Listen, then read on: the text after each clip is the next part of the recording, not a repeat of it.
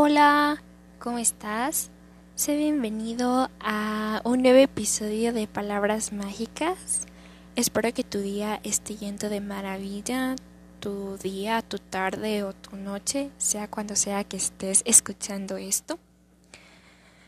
Hoy, después de mucho tiempo, vengo a contarles, a compartirles, hablar con ustedes acerca de una historia que leí recientemente que mm, me tuvo bastante entretenida, la verdad. Y también para que tengan más opciones al momento de elegir una nueva lectura. O sea, si ustedes no saben qué, qué leer ni nada, pues vienen aquí, escuchan lo que tengo que decir acerca de la historia y pues si les convence la leen y si no, pues se buscan otra, así. Es simple. bueno, eh, hay que aclarar que esta solo es mi opinión del libro, ¿ok? Esta solo es mi opinión. Eh, mi intención no es ofender a nadie y simplemente es dar mi punto de vista. Eh, decir cosas que me gustaron, decir cosas que no me gustaron, que me entretuvo, que no me entretuvo, que me divirtió, que no me divirtió y ese tipo de cosas. ¿Está bien? Ahora creo que voy a empezar ya.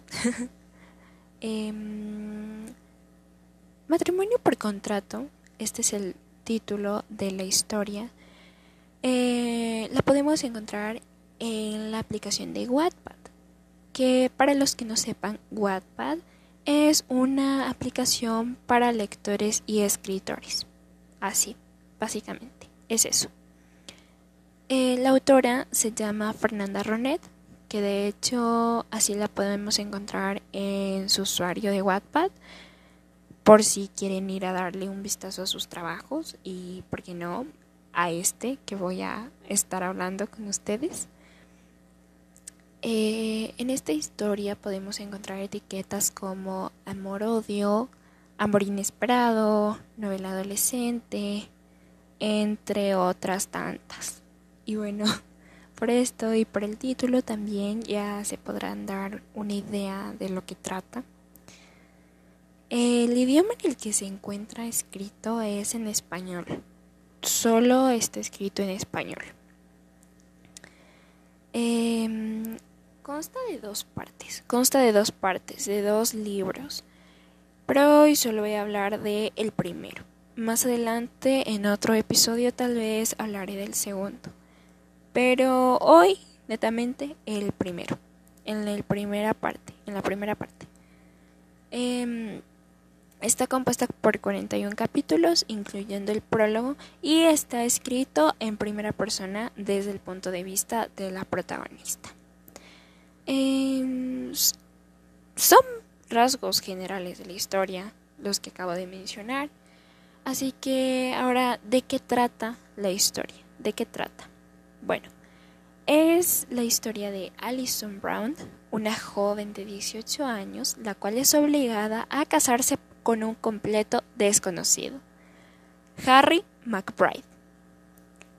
El motivo es que la pequeña empresa de su padre está a punto de quebrar y los McBride son su única salvación. Esto es literalmente lo que dice en la sinopsis de la historia. Literalmente es lo que dice. Eh, bueno, vamos a empezar. Voy a empezar. Em, hubo muchas partes, muchas partes de la historia, las cuales no podía creer lo que estaba leyendo. Se eh, paraba de leer y simplemente decía basta, pero ¿qué es esto? No podía, no podía seguir, podía avanzar, tenía que darme un respiro. Como ya dije, me mantuve muy entretenida, muy entretenida por todo lo que pasó, por todo lo que pasó en la historia el típico cliché del matrimonio arreglado, ya saben. Ella no quiere al chico, el chico no la quiere a ella. Y, y así, sin olvidarnos, de hecho, sin olvidarnos que hubo un triángulo amoroso que me hizo sufrir y que me hizo enfadarme muchísimo. No podía, no podía con ese triángulo amoroso porque ¿cuál es la cuál, no había necesidad. ¿Cuál era la necesidad de poner un triángulo? No había. No había la necesidad. Eh, la protagonista. La protagonista me enfadaba mucho. Me enfadaba mucho. No lo sé. Y no sé por qué. O sea, tomaba decisiones que yo no entendía. Y tal vez nadie de los que estábamos leyendo entendían. Porque si se dan, si la leen y van en la parte de comentarios, todos la bombardeaban mucho. porque no tomaba decisiones coherentes, o sea, no tomaba decisiones con lógica. Sus excusas, la verdad, no tenían sentido. Y bueno, en esta primera parte no conecté con ella. No conecté con la protagonista, por lo que ya acabo de explicar. Ella no me terminó de convencer al 100%. Me parecía muy, muy, no sé, no sé cuál es la palabra que puedo aplicar aquí.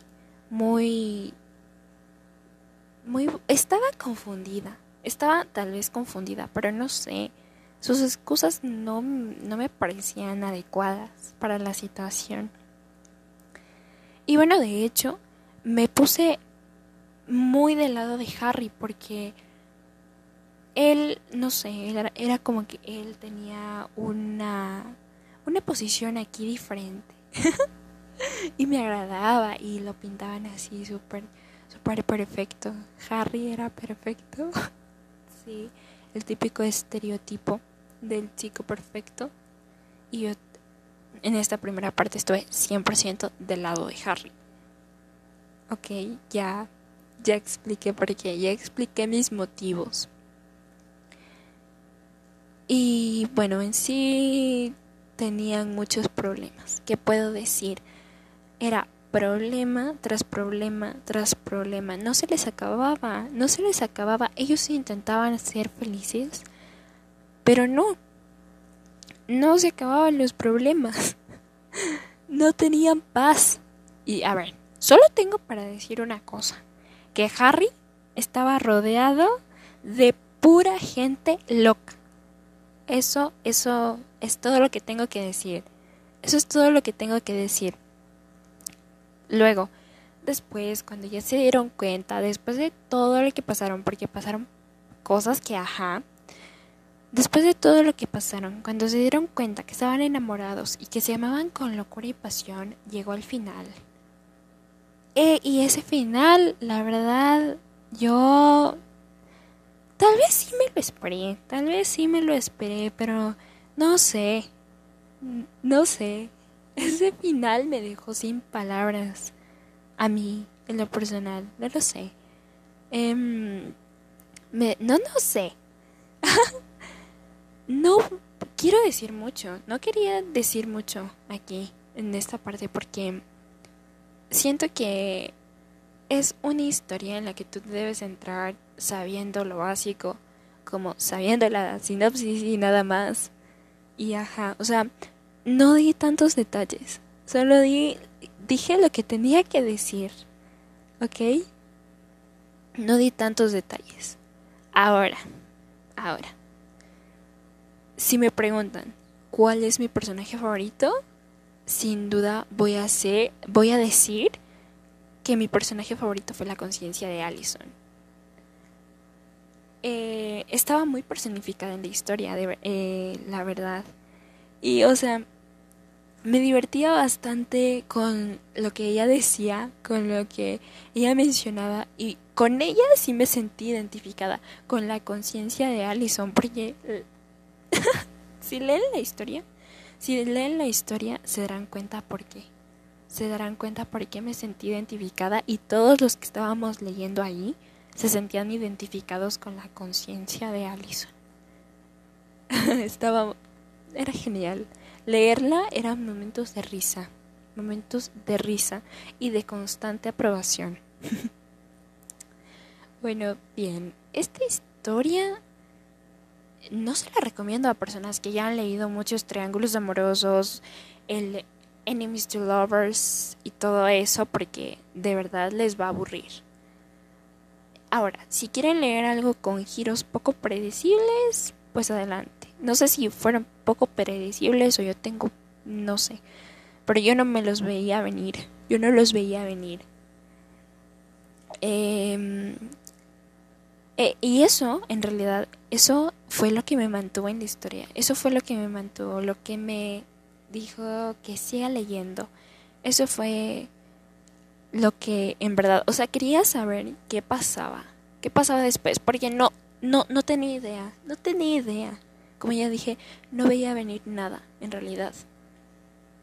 No veía venir nada de eso. y, bueno, esa fue una historia que